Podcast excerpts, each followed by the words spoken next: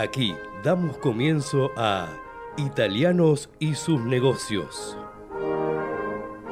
Un programa dedicado a la promoción de negocios de empresas italo-argentinas, a las oportunidades comerciales procedentes de Italia, inversiones, productos, música, entrevistas y buenos negocios. Promueve la Cámara de Comercio Italiana en la República Argentina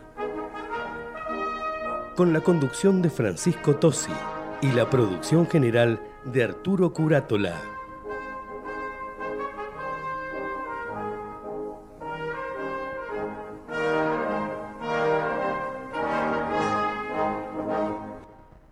La Cámara de Comercio Italiana en Argentina ha creado la categoría de socio digital para que desde la distancia las empresas pymes y profesionales puedan acceder a oportunidades comerciales, cursos online y asesoramiento gratuito en comercio exterior, economía, Créditos ilegales.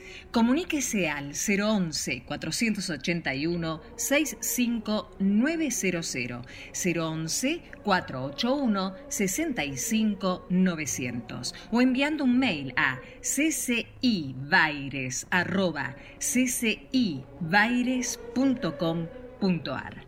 Asociese, los esperamos. ¿Sabías que ahora podés financiar tu proyecto con un crédito online de hasta 2 millones de pesos? Sí, escuchaste bien. Para vos que emprendés, sos profesional independiente y querés impulsar tu proyecto, ahora podés acceder a un crédito de forma 100% online, súper ágil y con aprobación en 48 horas. Entrá a garantizar.com.ar y hacé crecer tu negocio desde donde estés. Con Garantizar Digital, vos podés.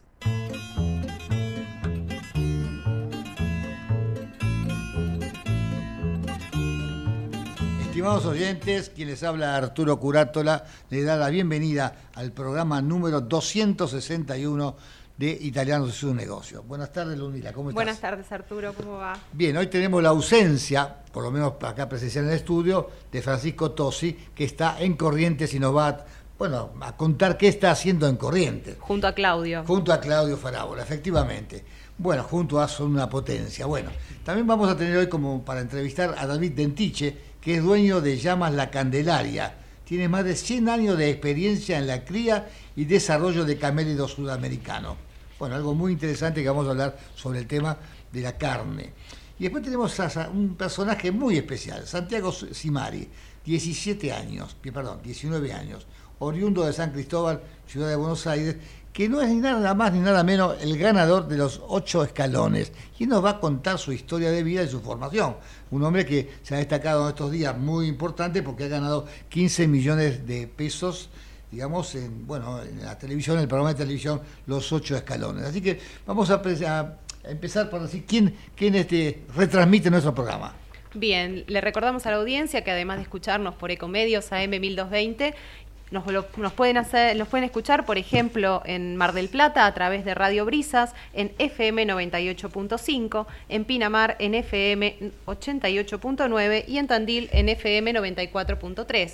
Si están en Corrientes, como Francisco y Claudio, pueden escucharnos los viernes a las 22 horas en Radio Sudamericana en FM 100.3 los lunes de 20 a 21 horas a través de Radio La Luna en lo que es zona norte de la provincia de Buenos Aires a través de AM 1140. Si están en Tandil, pueden escucharnos los lunes a las 21 horas en AM 1140 y en FM Galáctica 97.1. Y los martes a las 19 horas en la ciudad de Buenos Aires y el AMBA pueden escucharnos a través de Radio Amplitud AM 660. Bien, tengamos algunas noticias que extrañas, ¿no? Por ejemplo, este, uno dice los delivery. ¿Quién puede cambiar a los delivery? Bueno, ahí en, Los Ángeles, un servicio de delivery comenzó, digamos, a destruir a los robots, bueno, que hacían su trabajo. Por lo cual lo dejaban sin trabajo a la gente humana. Entonces los delivery están siendo atacados para evitar que continúen con ese trabajo. Pero hay unas cosas que los delivery no hacen que es, en Argentina tenemos una tradición inmejorable de espumante, con método champenois. Como ustedes saben, el método champenois es el método de botella a, botella, muy trabajoso, y tenemos una bodega italiana muy, muy conocida, que se llama Chiquiti, que bueno, que lo vamos a tener próximamente acá y he recibido el premio por ser, digamos, el mejor eh, champenois de la Argentina y bueno, el primero de todo que fue calificado como tal. Bueno, Italia sorprende estos días a los bancos con un impuesto a ganancias inesperada. ¿Qué significa esto? Bueno, eh, como hoy no está Francisco, tengo que hacer yo el comentario. Europa aumentó la, tasa de interés y por lo tanto los deudores, digamos, de, créditos vieron aumentado su, bueno, sus, eh, pagos de cuotas. Pero los bancos ya habían tenido su reserva, digamos, de, quien le da el dinero para otorgar estas cuotas. Por lo tanto, hay un margen entre un punto y el otro muy importante de ganancia para los bancos. ¿Qué hicieron los gobiernos? Bueno, muchachos, esta ganancia no le corresponde a ustedes y se aplicó un impuesto inesperado bueno, importante, ¿no es cierto? Importante por esta ganancia y lo está haciendo no solamente Italia, sino que ya la está poniendo, en, este, digamos, en, movimiento también Alemania.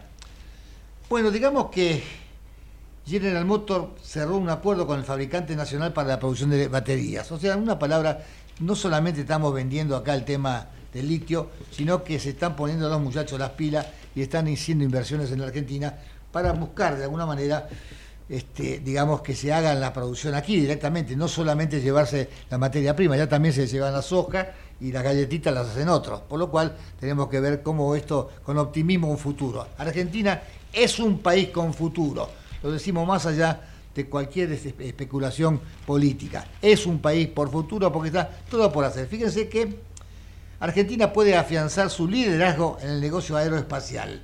Bueno, Ahora la NASA está interesada en cooperar con la Argentina y no es casualidad. El país tiene una fuerte tradición en vuelos aeroespaciales y desarrollo en tecnología. Yo les digo, atención, cuando Argentina se ponga de pie o empiece a poner de pie y los políticos nos dejen trabajar y nos dejen a nosotros pensar y actuar empresarialmente y a los técnicos y a los hombres capaces y a los que se preocupa para superarse, Argentina va a ser imparable. Bueno, fíjese que también el Banco Mundial financia por primera vez un proyecto de litio en la Argentina. Lo hace a través de su brazo financiero, la CFI, y es por 180 millones a la minera australiana Alken. En una palabra, están mirando con mucho, con mucho, este, eh, digamos, avidez lo que pasa en Argentina y estamos esperando que, bueno, que este fin de semana se produzcan las elecciones para ver estas internas cuál es la proyección de Argentina. Esperemos, y estoy seguro que todo va a andar bien un grupo local inaugura un taller para todas las marcas Stellatis. En una palabra, es un, taller, un mega taller que va a tener todas las marcas, a tener todas las marcas de este grupo importante. Fíjense también que tenemos algo interesante a cada momento, ¿no? Aconcagua, que es una empresa de producción de gin, abre una nueva planta para duplicar su producción. Desde su llegada a España, Aconcagua, en nombre de la empresa, desembarcó en Europa y ahora quiere conquistar más destinos. Estos pequeños golpes, así que estamos hablando nosotros de, digamos, de empresa, nos da la pauta cuántas cosas están por hacerse en Argentina, ¿no es cierto? Bueno, también los bodegueros celebran el final de la retención de la exportación de vino. Esto es muy importante porque de alguna manera le permite mirar el futuro bueno, un futuro cercano para, exportar cuando las cosas este, se vayan clarificando un poco el panorama futuro, ¿no es cierto? En Argentina exportó en los seis primeros meses del año un 31.7 menos que igual periodo del año pasado. Por supuesto, ante esta situación la política dijeron, saquémosle las retenciones porque si no estos muchachos se van a fundir. Y así es la cosa, ¿no? Bueno, pues, esperemos seguir con esto. Ustedes recordarán que nosotros hicimos una entrevista a Chicaré, que es la empresa argentina de helicópteros. Bueno, fijémonos que Chicaré es una compañía especializada en el desarrollo y la fabricación de aeronaves livianas con base en Saladillo, enviará a Alemania un helicóptero biplaza de 600 kilos que se produce en la Argentina. Muchachas, la Argentina se pone de pie y no nos para nadie, no nos para nadie. Bueno, y ahora también exportan arroz a la región del Medio Oriente gracias a un antiguo molino de su abuelo. Durval Flores está dirigida por la tercera generación de la familia Varese. ¿Ya lo tenemos acá? ¿La, estamos averiguando para entrevistar a otra gente? Sí, estamos ahí. Bueno, porque son muy interesantes, una historia de italianos muy interesante. ¿Tomaste nota? ¿Hace falta? Dale, ahí estamos, muy bien. Tenemos todos los días cosas, ¿no? Bueno, también hay una cuestión acá de una, de una golosina de superalimento que no, no son gente de la Argentina, pero estamos interesados en contactarlo, que es Lorena Galazo este, hizo del chocolate una pasión que la llevó a explorar sus orígenes y a montar la Romea, una, una chocolatería única en Argentina, pero que está exportando al mundo. También la tenemos para la búsqueda. Bien, bien. Bueno, ¿cómo estamos para el entrevistado? Ahí voy a, voy a ir a chequear. Dale, dale, dale, porque como nos falta que hay colaboradores y Francisco está ahí en corriente, bueno, Ludmila tiene que hacer de todo un poquito, ¿no es cierto? ¿Se acuerdan que nosotros mencionamos el emprendedor que le mandó la sojota a Messi? Bueno, ya las está mandando ahora que está en Miami Messi, las está mandando a Messi. Así que es, digamos, la pyme que le envió un calzado al Astro sigue sus pasos y ya largó versiones con los colores del Inter Miami. Bagunza se llama. Bueno, este, los muchachos jóvenes este, tienen muchas cosas para hacer y lo miran con optimismo y, ven el futuro que pueden hacer cosas y las seguirán haciendo seguramente. Bueno, vamos a ver cómo estamos con el entrevistado. A ver, ¿estamos cerquita? Bueno, vamos a ver. vamos a ver. Espera un segundito, ya vamos a ver qué, a cómo se acerca el entrevistado. Ya lo tenemos en el aire. Hola. Hola. David Dentiche, buenas tardes. Buenas tardes, ¿cómo estás? Arturo Curátola, ¿cómo estás vos? Todo bien, Arturo, por suerte. Bueno, eso es bueno, siempre con optimismo. Bueno, vos sos un hombre muy especial y venís de una familia muy especial y un origen italiano también, ¿no es cierto? Por lo que me dijeron, tenés un origen italiano de Reggio Calabria en un pueblo que se llama Bianco. Pero contanos un poquitito, un poquito tu historia personal, cómo empieza digamos, cómo te enamorás de lo que vas a contar. Dale, ¿cómo empezás? Bueno, o sea, primero agradecer las raíces italianas del lado de mi bisabuelo, que fue un gran músico, eh, contratado de la comuna de Bianco por la banda de policía de Paraguay para formar la misma. Ajá. Así que él llegó desde Paraguay a desde Italia, perdón, a Asunción del Paraguay. Sí. Y es formador de, los grandes músicos paraguayos. Bien. Eh, bueno, de ahí mi padre, eh, descendiente italiano pero paraguayo, vino a estudiar a Argentina, a Tucumán, de donde yo soy originario, eh, y se casó en esta mezcla con mi mamá que es jujeña. Perfecto. Y entonces. Y bueno, y desde Jujuy, de la otra rama de la familia, tenemos un criadero de llamas, uno de los más antiguos del país. Y bueno, esa es, es el desarrollo que vengo haciendo yo concretamente en la carne de llama. ¿Qué es la llama? La llama es un camelio sudamericano. Es eh, primo hermano del dromedario y el camello africano que conocemos. Pero bueno, desarrollado acá en, en estas zonas se conocen cuatro camelios sudamericanos, dos son domésticos, la llama y la alpaca, y dos son silvestres, que es la vicuña y el guanaco. Bien. Eh, de hecho, la llama es uno de los primeros animales domesticados por el hombre. ¿Esto de cuántos años estamos hablando?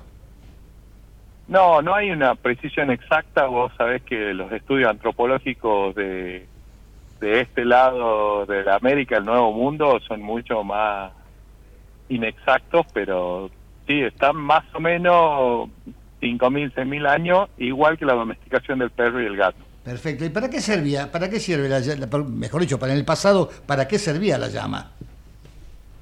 Y la llama para el poblador de esta zona era todo, era absolutamente todo, era carga, provisión de fibra, eh, provisión de cuero y sobre todo provisión de carne también estaba muy ligada a la cultura, en algunos lugares se la, eh, se la consideraba sagrada, o sea, destinada a, los emperadores o a los reyes de, los incas, por ejemplo. Claro, un animal de carga también, ¿no? Y claro, era de carga, o sea, era básicamente era el ganado por excelencia de esta zona. Por eso nosotros hablamos que la llama es la primera ganadería nacional, hablando en, en orden de precedencia, digamos pero es verdad que cuando se carga demasiado no quiere caminar. Es un animal que es muy chico, contrariamente a lo que la gente piensa, y tiene una capacidad de carga de la mitad de su peso corporal. Entonces tenemos eh, ese imaginario colectivo de que carga mucho, pero un animal vivo de dos años, dos años y medio de edad pesa 100 kilos, o sea que carga 40, 50 kilos máximo, por lo cual eh, es errado que pueda cargar una persona adulta. Bien, bien. Te hago una pregunta, ¿cómo, cómo llegás vos, a, digamos, a, esto de experimentar eh, y aprovechar la carne de la llama? Bueno, esto que estamos hablando, Arturo, que, la carne, que la llama significaba todo para el originario de estas tierras, eh, también proveía carne. Sin embargo, bueno, nosotros estamos en Argentina, eh, la conquista, el español trajo vacas acá a estas tierras y encontraron un lugar prolífico y si nosotros hablamos de la historia argentina propiamente dicha, hablamos de la historia de la vaca con los alazones, los cueros. Eso hace que, la llama sea exterminada prácticamente porque, bueno, eh, hay varias leyendas que o historias que cuentan que los españoles al llegar a no conocerlo le decían ovejas de cuello largo por la lana, por lo que estaban presentes en la mitad de la Argentina, desde el oeste de Buenos Aires hasta los Andes. O sea, nosotros las asociamos erróneamente solamente a la provincia de Jujuy o al, altiplano, donde sí estaban, pero estaban diseminadas por toda la Argentina. ¿Qué pasó? O sea, obviamente al introducir un ganado que se desarrolló muy bien por nuestras pampas y todo lo demás, y al ser exterminado solamente sobrevivió donde no daba, eh, donde no, podía sobrevivir la vaca, la oveja, bueno, la oveja sí, pero pero el cerdo, las otras producciones traídas de Europa. Bien. Así quedó marginado durante mucho tiempo, donde bastante te diría, y yo iba a la finca de mis abuelos, yo siempre viví en Tucumán, en Jujuy, a pasar eh, mis veranos, así mis vacaciones, y bueno, se veía un clima de prosperidad la, fibra, de hecho, es muy requerida en Italia, la lana estamos hablando, porque es muy fina y todo lo demás, pero en, en esta vaivenes económicos que tiene nuestro país en la década del 90, eh, se vino de cabeza o de pique la industria textil eh, natural, animal, digamos, que era de gran desarrollo, prácticamente quedó relegada. Y en ese escenario eh, me encuentro yo con una gran crisis en el sector de la gente que producía llama, que lo único ingreso eh, o valor que aportaba era la lana, comercialmente.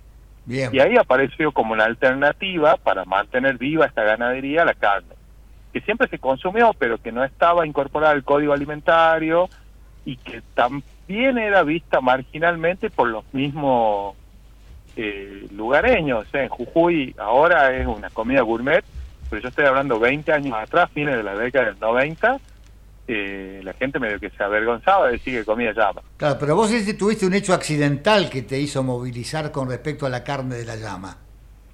Sí, colectivo? ¿Cómo fue ese tema? A ver, eh, Claro, ese contexto de crisis, digamos, de ver, digamos, complicada la economía familiar tan querida, eh, también presenta, o sea, en esa época, en el año 2000 más o menos, se declara Patrimonio de la Humanidad la quebrada de Humahuaca por la UNESCO. Sí. Y en el 2001 Argentina pasa de ser un destino caro, porque acuérdense que la convertibilidad del uno a uno hacía que sea un país caro, a ser un país bastante barato y comienza a tener una oleada de, de turismo internacional, sobre todo europeo.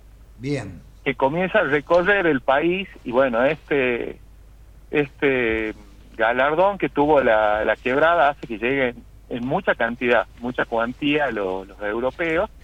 Y una de las grandes demandas que se daba en ese momento era de que, que se bajan en Ezeiza y atraviesan nuestro querido país. Eh, la oferta gastronómica era bastante pobre en ese momento, o sea, siempre lo del asado, el tradicional asado, las comidas regionales, el locro y las variantes de empanada, pero ellos veían una riqueza grandísima en cuanto a, animales, bueno, sobre todo los franceses comenzaron a demandar eh, probar sabores nuestros auténticos. Y coincidimos con una oleada de cocineros que vinieron a, hacerse cargo de las cocinas de los restaurantes de estos orígenes, Hilton, Sofitel, entre otros, que se enamoraron de la carne, porque es una carne, la verdad que de primera. Pero, pero vos empezaste a, descubrir el tema cuando estabas en una terminal de ómnibus y viste una conferencia de cocineros. ¿Cómo fue eso? Ah, sí, bueno, yo viajaba asiduamente a Jujuy, eh, cometí un error eh, juvenil de no sacar el pasaje ida y vuelta y me quedé varado en la época de Semana Santa. Eh, Tucumán es la capital del norte en cuanto, bueno, era por lo menos hace unos años, en cuanto a universidades entonces tiene mucha afluencia, por eso de hecho mi papá vino de Paraguay a estudiar ingeniería acá en Tucumán y mi madre hizo lo propio y aquí se encontraron. Eh, tenía mucho flujo de estudiantes, entonces al no sacar el pasaje de vuelta me quedé parado, por así decirlo, en Jujuy. Y vi que estaban promocionando estos cocineros jóvenes jujeños en un primer encuentro de profesionales gastronómicos. En ese momento pensé que iba a ser un tradicional encuentro de cholitas, cholitas le decimos nosotros a las mujeres que cocinan en, en la puna, que iban a hacer sus comidas tradicionales con llama, pues te digo, siempre se consumió, es el picante, toda cocina tradicional de olla. Correcto. Y realmente me encontré con una gama de, de cocineros muy jóvenes, recién recibidos, con muchas ganas de aprovechar este momento histórico que nos daba quizá, bueno, en la salida de la convertibilidad y la afluencia del turismo, y buscando la identidad de la gastronomía argentina. Y bueno, tuvimos por suerte, eh, en ese momento presentamos una proteína que es tan nuestra y muy versátil. Y el camino fue muy rápido, fue muy vertiginoso. Pasamos de esa marginalidad que te decía a los primeros planos de la, de la cocina gourmet argentina que nacía en ese momento para mí. Claro. Y vos empezaste a hacer embutidos también, ¿no? Sí, después, bueno, o sea, después esta pues, suena una historia así, eh, uno lo cuenta del lado bonito, pero en realidad tuvo mucho, como todo el camino empresario, emprendedor argentino, tuvo muchos reveses. Cuando de repente, bueno, logramos instalar a la carne como una alternativa, gustaba y la comenzaron a llevar, nos dimos contra la pared al saber que no estaba en el código alimentario o sea, no se podía comercializar. De hecho, es la barrera que estamos peleando hasta el día de hoy, por eso tampoco es tan popular. Eh, entonces, bueno, eh, migró el, el hecho este de instalarla a normalizarla. Y comenzamos con idas y vueltas que llevaron muchos años, o sea, recién en el 2013 se incorporó al Código Alimentario, lo cual nos permitía comercializarla como alimento y de ahí eh, yo participé activamente en el proceso que en el 2018 tuvimos una primera faena de, llama controlada por Senasa. Bueno, pero vos te formaste, perdón, interrumpo, vos te formaste también.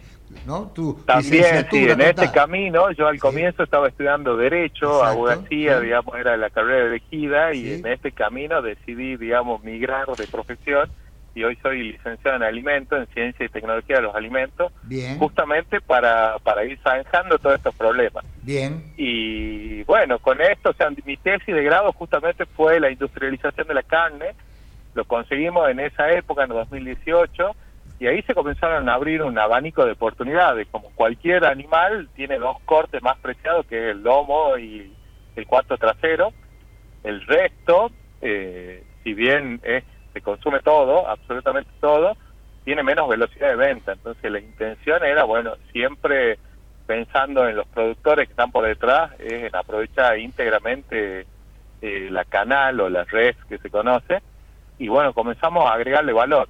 Y de ahí el tradicional embutido italiano, la mortadela, fue uno de los primeros, el salame eh, y el escabeche, son los productos que hoy tenemos como oferta. Desde acá se nos hace agua a la boca. Pero contame una cosita, con respecto a este tema, ¿te pedían que los animales vinieran vivos a Buenos Aires? Eh, disculpame, no, te entendí. Te pedían para, digamos, para utilizar los animales acá en, la ciudad de Buenos Aires, ¿te pedían que los animales vinieran vivos y que acá se faenaran? Sí, bueno, había en todo este camino había había muchas locuras porque bueno básicamente eh, el norte argentino para los que conocen hoy se ha vuelto ganadero pero años atrás no era una no eran provincias ganaderas entonces no había instalaciones frigoríficas de hecho hay muy pocas en relación a lo que hay en la provincia de Buenos Aires una de las ideas era llevar los animales vivos a alguna de las plantas frigoríficas de las muchas que hay en sus provincias eh, finalmente no lo hicimos, pero hemos llevado animales para, para cabañas, para esas cosas a diferentes puntos de, de Buenos Aires y del país.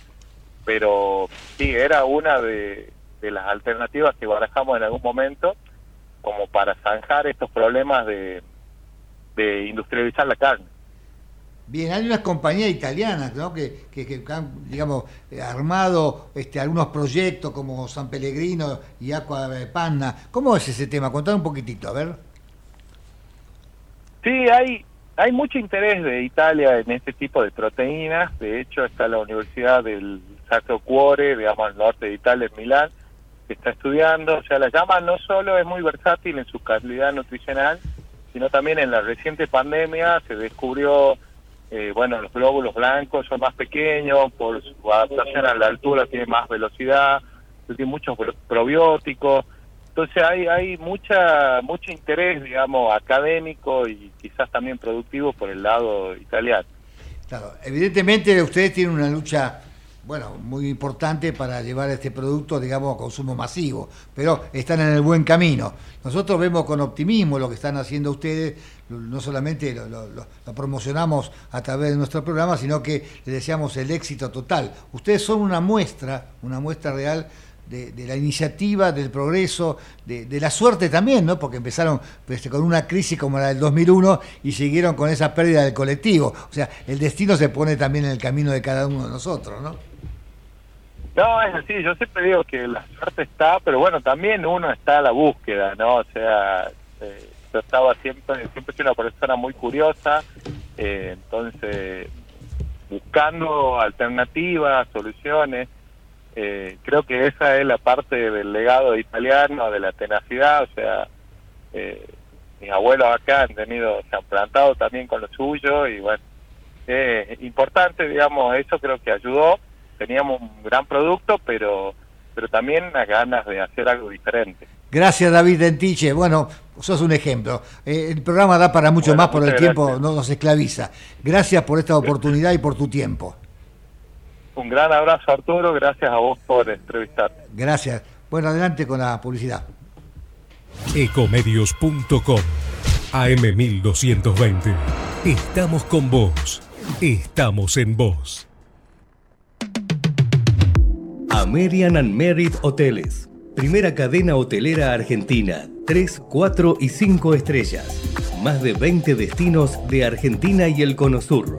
Aprovecha el código promocional Puro Branding con el 10% de descuento para los hoteles Amerian Córdoba Park, Amerian Executive Córdoba, Amerian Buenos Aires Park, Merit San Telmo y Amerian Executive Mendoza Hotel hasta fin de año. No válido para fines de semana largos. American and Merit Hoteles. Espacio cedido por la Dirección Nacional Electoral. Voy a gobernar para el pueblo. Jesús Presidente, Humberto Tumini, Senador Nacional Buenos Aires, lista 41, azul y rojo, libres del sur. Soy Juan Carlos Neves, veterano de Malvinas que del Senado trabajará para construir un país como Dios manda. Espacio asignado por la Dirección Nacional Electoral. Juan Carlos Neves, candidato a Senador Nacional por la provincia de Buenos Aires, Alianza Unión Celeste, lista 506, línea celeste. Basta de fracasos populistas. Volvió la libertad para quedarse. Volvió la UCD. Andrés Pasamonti, presidente. Pamela Fernández Margaride, vicepresidente. Lista 20A, UCD. La vida es el primer derecho humano. No al aborto. Votá por las dos vidas. Claudio Benchaluti, diputado provincial, Partido Celeste. Lista 320, provincia de Buenos Aires. Espacio gratuito asignado por la Dirección Nacional Electoral. En las PASO necesitamos tu voto. Marcelo Raval, presidente. Patricia Aurones, vicepresidenta. Lista 92, política obrera. Informate en ecomedios.com. Seguinos en TikTok, arroba ecomedios 1220. La Cámara de Comercio Italiana en Argentina ha creado la categoría de socio digital para que desde la distancia las empresas pymes y profesionales puedan acceder a oportunidades comerciales, cursos online y asesoramiento gratuito en comercio exterior, economía, Créditos ilegales. Comuníquese al 011-481-65900, 011-481-65900 o enviando un mail a ccibaires.ccibaires.com.ar. Asociese, los esperamos. ¿Sabías que ahora podés financiar tu proyecto con un crédito online de hasta 2 millones de pesos? Sí, escuchaste bien. Para vos que emprendés, sos profesional independiente y querés impulsar tu proyecto, ahora podés acceder a un crédito de forma 100% online, súper ágil y con aprobación en 48 horas. Entrá a garantizar.com.ar y hacé crecer tu negocio desde donde estés. Con Garantizar Digital, vos podés.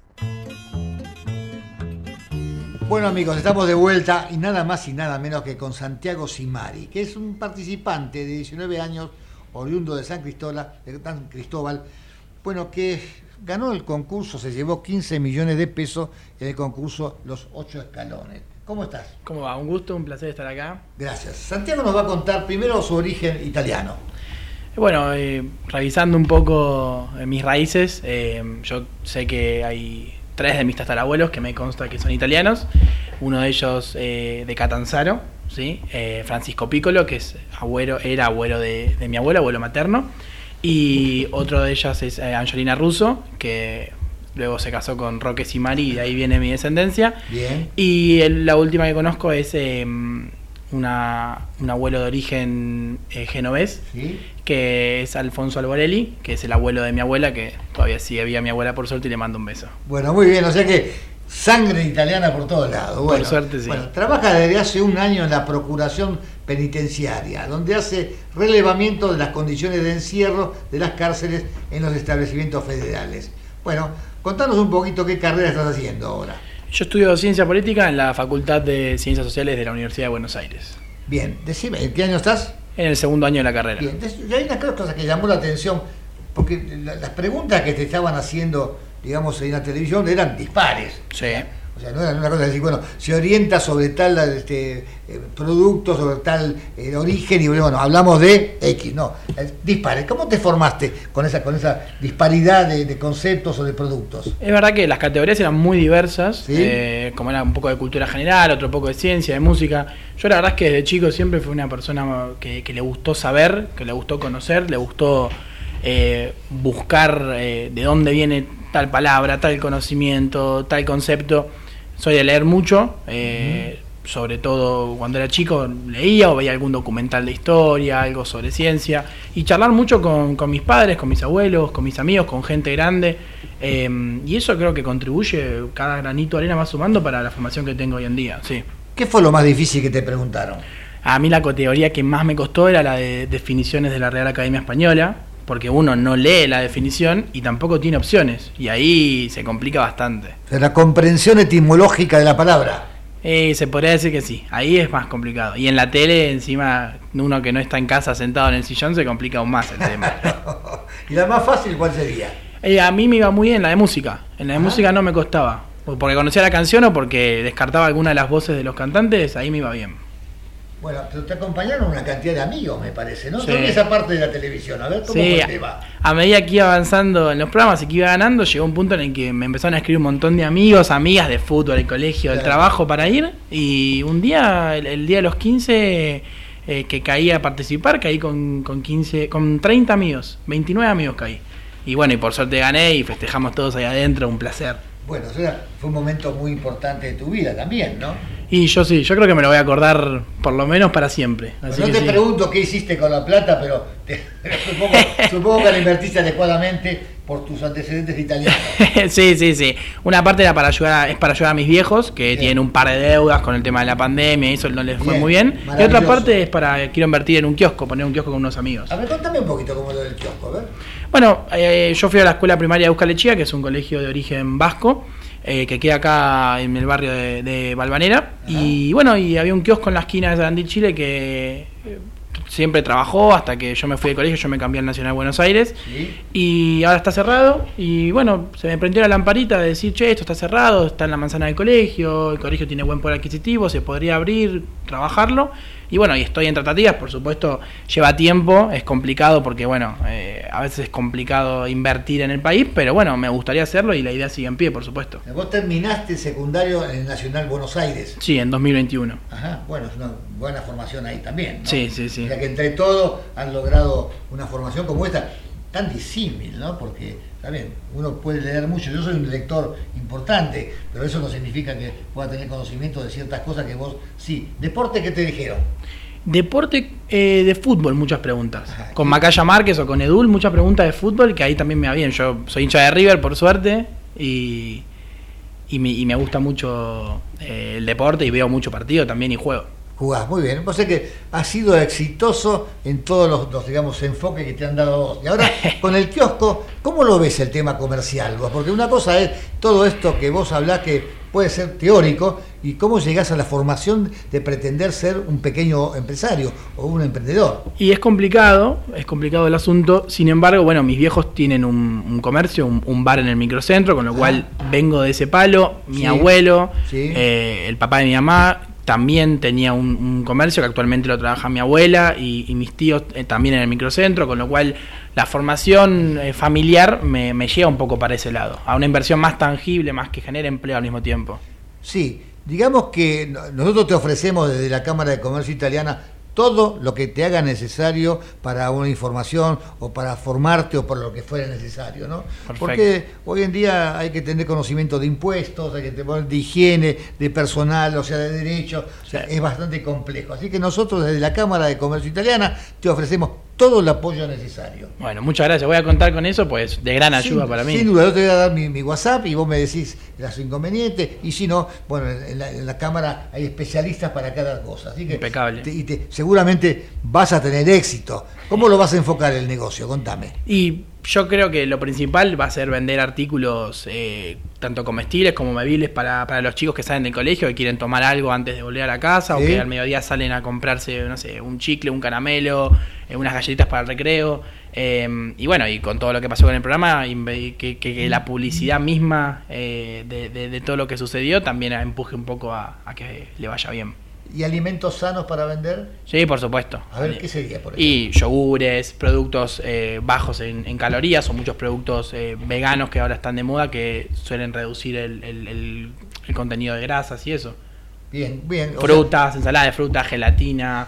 Bien, o sea que, ¿y con quién lo harías esto? ¿Vos solo? no, no, tengo dos amigos que son dos socios, estamos viendo capaz de ampliarlo y bueno, tengo siempre el acompañamiento de mis viejos y de distintas personas que me van asesorando y ayudando al respecto, ya con más experiencia encima. O sea que en el ámbito familiar tenés un apoyo también. Incondicional. Bueno, muy bien, muy bien. Te deseamos éxito. Nosotros estamos acá para acompañarte en todo lo que sea necesario. Y te vuelvo a repetir lo que decimos siempre. La juventud tiene en la Argentina el lugar para todo. Pero tu formación tan completa como para eh, bueno para responder tantas de, tantos enfoques distintos no ha sido llamativo yo este, miraba todo eso y miré el final cuando fue los chicos que te acompañaban ahí fueron todos la banda corriendo todo no sabíamos si era para ir a la pizzería o qué sí no estaban todos ahí después fuimos a comer por supuesto se merecían una buena comida entre todos qué bueno qué bueno bueno muchachos los que escuchan este programa sepan que acá es un ejemplo. Santiago Simari, 19 años, ¿no? 19 años. 19 añitos. Bueno, es una, una juventud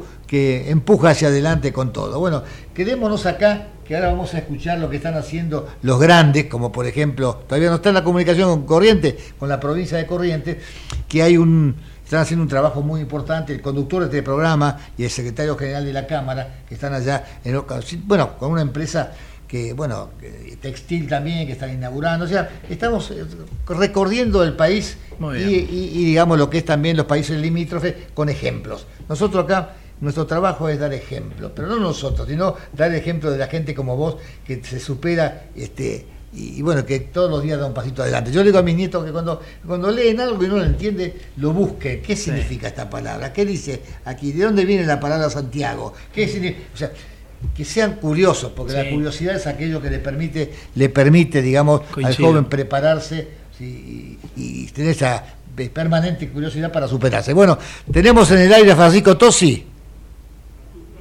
¿Cómo estás, Arturo? Hola, Francisco, Claudio, ¿cómo están ustedes? Muy bien, muy bien. Un saludo, Arturo. Gracias. Acá estoy con Santiago Simari, que ustedes, no sé si escucharon, fue el ganador de los ocho escalones de los 13 millones de pesos. ¿13 fueron? 15. 15 millones. Ya le estaba sacando dos. Le sacaba dos. Bueno, es lo que debe haber sacado la FIP, seguro. Bueno. Hay, hay, que hacerle, hay que hacerle una pregunta difícil como algún tipo de pronóstico político, Arturo. no, no, lo quiero comprometer. Bueno, cuéntenos ustedes qué están haciendo en Corriente. Mira, eh, la verdad que han sido dos días bastante intensos.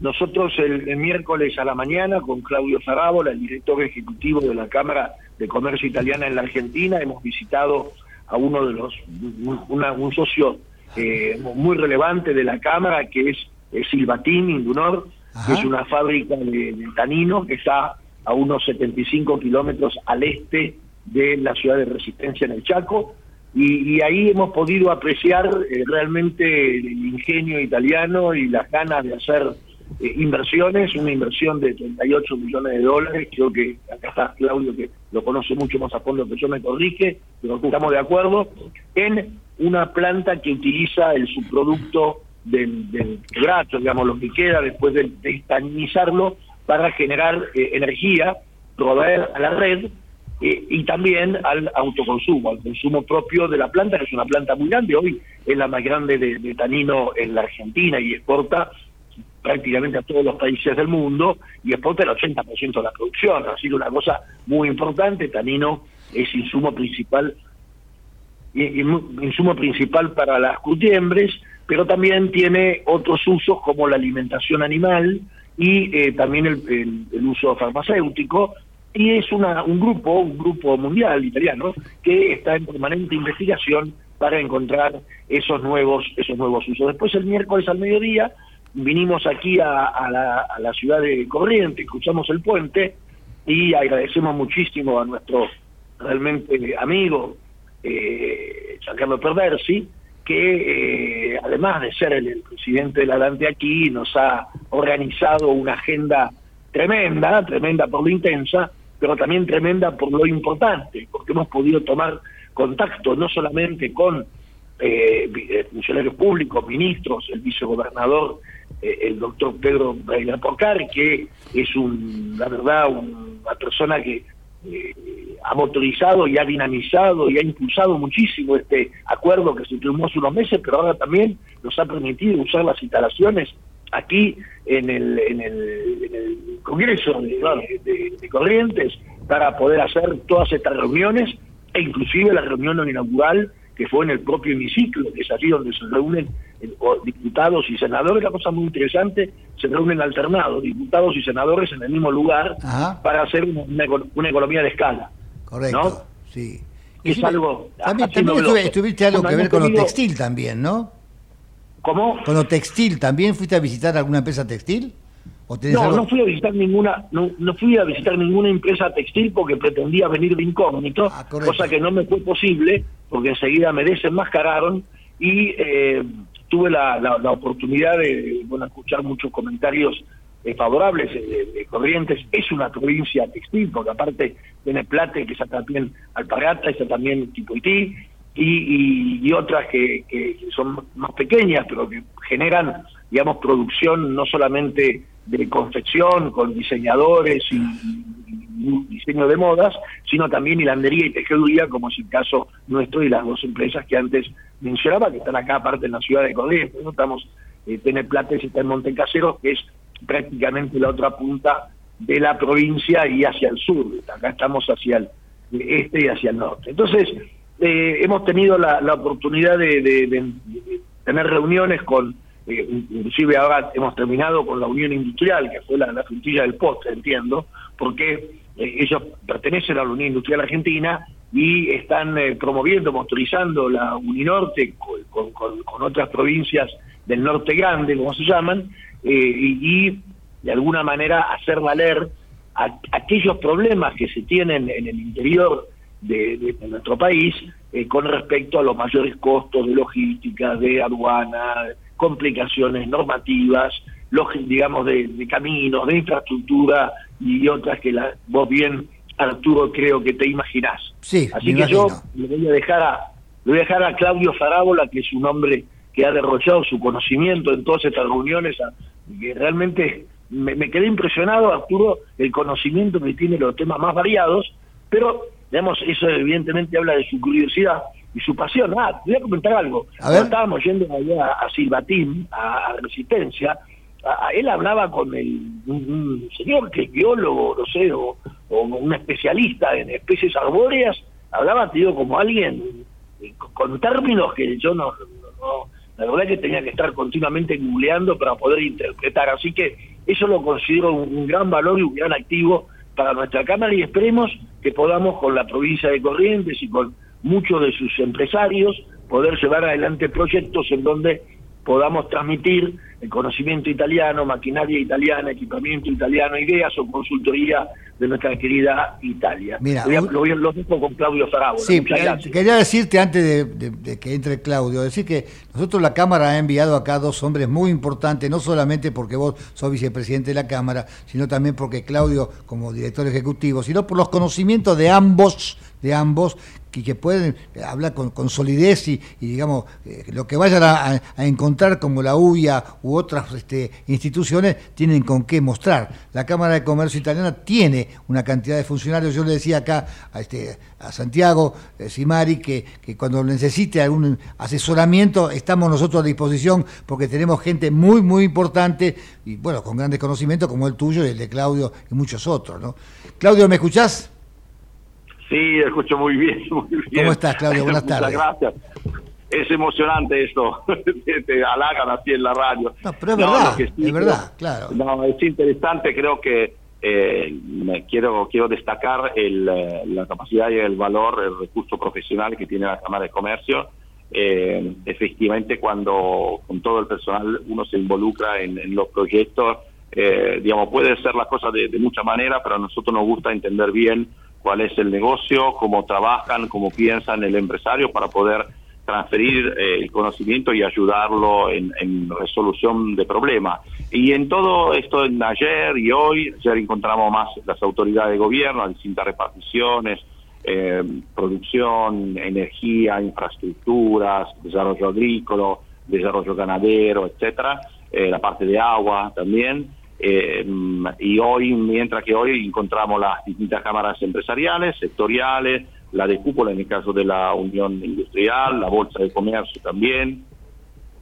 Y, otro, y otra cosa muy interesante que nos resultó acá en, en Corrientes fue el encuentro con eh, la, la componente joven eh, de la Federación de Comercio. A ver, ¿cómo es eso? un tema, ¿Cómo eso es muy, muy interesante? La verdad que a mí es la primera vez que me pasa eh, en una provincia. eh, sé que vos le, le pones mucho cariño en ese punto de los jóvenes, etcétera. Encontramos al grupo joven de la Federación de Comercio, la, la SECOR, eh, dos jóvenes, el presidente del grupo joven y el, eh, y el digamos, el segundo del grupo. Eh, uno trabaja en desarrollo de productos agroalimenticios, el otro en el desarrollo del inmobiliario, constructivo, pero todo dándole una vuelta nueva, utilizando el tema de la financia de la fintech, nuevo desarrollo, tra- desarrollo transfrontaliero con Paraguay, entre Paraguay y, y Corriente. La verdad con una visión muy fresca, muy nueva, nos gustó mucho. eh, ahí, por ejemplo, se habló de desarrollo inmobiliario, ahí eh, mucho la finanza, ahí Francisco, que es nuestro gran experto de finanzas, eh, se pudo hablar un poco más y ahondar en cuál es, cuál es la situación y cuáles son las oportunidades, mientras que con la parte de agroindustria se habló de productos de nutracéutica, ¿no? productos que eh, sirven para el mejoramiento de la- de la- del cuerpo, del cuerpo humano, eh, productos fitosanitarios, etcétera, que esta región, esta provincia, como otras provincias del norte de Argentina, tienen eh, de verdad en, importancia con grandes, grandes productos. Pero es interesante como la dinámica joven, eh, los jóvenes que entran en los negocios le dan una vuelta de tuerca nueva eh, a la visión del negocio tradicional y creo que es un gran valor. Justo estábamos destacando eh, con, con los chicos la, esta, esta dinamicidad, ¿no? Son chicos de 25, 25, 27 años con- con una visión de negocio muy interesante, muy internacional, muy dinámica. La verdad que fue muy muy interesante, muy interesante, nos resultó mucho. Muchas Eh, veces hacemos comentarios adversos de la juventud, de una parte de la juventud, pero hay otra que se, prepara, que, que está listo para pelear, para crecer, para hacer de un país más grande. Justamente la Bolsa de Comercio de Buenos Aires acaba de formar también la Comisión Jóvenes Menores de 35 años. Son esta gente, nos van a poner de pie. Estoy seguro que la juventud nuestra tiene un potencial tremendo. Acá Santiago, que está al lado mío, yo le digo que es un ejemplo también él por su preparación y su deseo de salir adelante. Así que la Argentina tiene un gran potencial. Yo les digo, como dice mi amigo Adelmo Gavi, presidente de la Bolsa, apostemos a Argentina. Vamos a salir adelante sin lugar a duda. Contame la tuya, sí, perdóname, yo te interrumpí. No, otra cosa que creo que te hará placer escuchar y para nosotros también, y creo los oyentes, eh, todos se acuerdan que la Cámara, entre distintas participaciones que tiene, tiene también la participación muy activa en, eh, en la CAME, la Confederación de Argentina de Mediana Empresa. Bueno, acá encontramos la FECOR, que era casa de CAME, porque ellos son parte de CAME, así que fue interesante y como dijimos siempre, ¿no? Eh, la colaboración entre instituciones es un tema que te ayuda a una distancia, así que eh, fue para nosotros muy importante. Eh, para también desarrollar otra, otras cosas, pero la relación, la verdad, eh, fue muy interesante. Hay que destacar eh, el, el, trabajo que hace la, la, comunidad italiana en distintas partes de la Argentina. Acá nosotros con, con, con nuestro amigo Giancarlo eh, Perversi, que aparte de ser un referente de la colectividad, es un referente del sistema social y económico en Corrientes. la verdad que el recibimiento que tuvimos en, en Corrientes fue muy importante. El uh, vicegobernador también nos entregó una nota de interés para la provincia en el acuerdo que se firmó, así que eh, fuimos re recibidos como, como en casa. También estuvimos acompañados con el vicecónsul, eh, y que para nosotros fue también importante, ¿no? Giovanni Foglia. Eh, y, y, nada, nos recibieron muy bien. Nosotros habíamos planeado ahora regresar a Buenos Aires, hacer un poco de, de de brainstorming, disculpen en inglés, o sea, recomponer un poco todas las ideas, recompilar las ideas que vimos y las oportunidades, eh, y pensamos de venir de vuelta a Corrientes en poco tiempo. Eh, tenemos algunas eh, ideas en el tema de ganadería sustentable. Se confirmó la presentación de un proyecto eh, del programa Al Invest Green, es un proyecto de la Comisión Europea sobre el tema de transición de producción sustentable, eh, en particular sobre el tema del eh, manejo del agua eh, y calidad del agua en agricultura. Eso lo hicimos con una consultora muy relevante italiana y acá en Corriente con la sociedad rural. Eh, estuvo, estuvimos reunidos hoy y ayer con Federico Palma, el vicepresidente de, de, la, de la sociedad rural y bueno, vamos a ver un poco qué es lo que nos deparan los próximos meses de, de trabajo. Seguramente vamos a venir uh, más, más seguido a Corrientes. La próxima vez nos acompañás. Bueno, vamos bueno, a intentar, vamos a ver quién se queda en la radio, únicamente que venga Francisco claro. por acá. ¿eh? Eh, esa, ahí, es ahí gran, esa, es una gran, verdad. Ahí te, es, es, mejor. Eh, perdón, ¿cómo? No, es mejor que el programa de radio lo, lo, lo conduzcan los mejores, Arturo. Por supuesto, para eso estás vos. Claro. Vos sabés que, vos sabés que se me acercó una persona y me dijo un gran saludo para Arturo Curato, el Alberto Mazzoni. Ah, claro, nosotros... Alberto, un gran empresario, claro. Bueno, pero ahí también claro. hay curátolas ahí en la zona. Creo que un, no, un integrante del Poder no Judicial. uno o estaban disimulando? No, no, no, hay varios, hay varios curátolas ahí de hace muchísimos años. Yo creo que alrededor de 1930, una cosa así, porque era primo de mi abuelo. Así que imagínate que eh, los, los, los este, italianos estamos en todos lados, ¿no? Bueno, bueno, claro. o sea que estamos proyectando cosas muy interesantes para el futuro. Yo se, recu se repuso ya corriente, digamos, de la gran sequía, de los incendios, bueno, que, que, digamos fue un golpazo tremendo para ellos, ¿no? Bueno, en eso, en eso, en eso están. Eh, es una provincia que depende mucho de los niveles del agua, o porque hay demasiado, o porque hay demasiada poca. Bueno, hablando de sequía, por ejemplo, hay un problema en el eh, Dunor que fuimos a visitar y en Unitán, ahí en Prototirol, justamente del otro lado, digamos, del río, por eh, baja del nivel de las lagunas y del río Negro. Eh, aquí en, en, en, Corrientes, aparentemente, digamos, eh, está recuperado por lo menos los esteros, pero falta agua todavía, no están a los niveles naturales. De hecho, eh, a pesar de eso, sigue viniendo turismo, es decir, el turismo igual puede apreciar y disfrutar lo que es este, este, este parque nacional, parque provincial, este santuario, que es, yo me animo a decir, o por lo menos he, he, quedado muy influido de todas las cosas que me dijeron y lo califico de único en el mundo, porque hoy hemos tenido inclusive una charla donde se hablaba en términos comparativos con, bueno, Galápagos, Costa Rica y otros, y otros lugares eh, también muy, muy protegidos y muy cuidados, y ninguno con la biodiversidad y el estado y el tamaño además que tiene los esteros de Liberá. Así que realmente eh, habíamos escuchado hablar mucho de ello, habíamos visto también muchas imágenes, pero lo que vivimos acá, sin haber ido además a los esteros, que creo que es una asignatura pendiente que tenemos,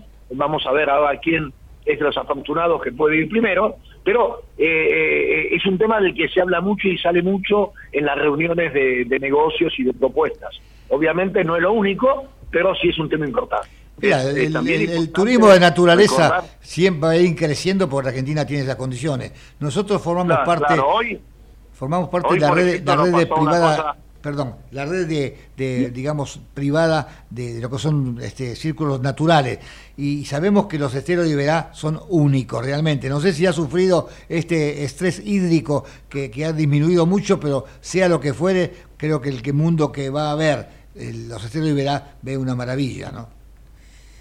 Sí, sí, hoy, hoy por ejemplo, eh, justo en, en- en el hotel en el cual, eh, digamos, paramos para, para la misión, eh, había unos turistas italianos de Brescia que vinieron justamente a conocer eh, los esteros y la naturaleza que ofrece la provincia de Corrientes, que la verdad que es, es única.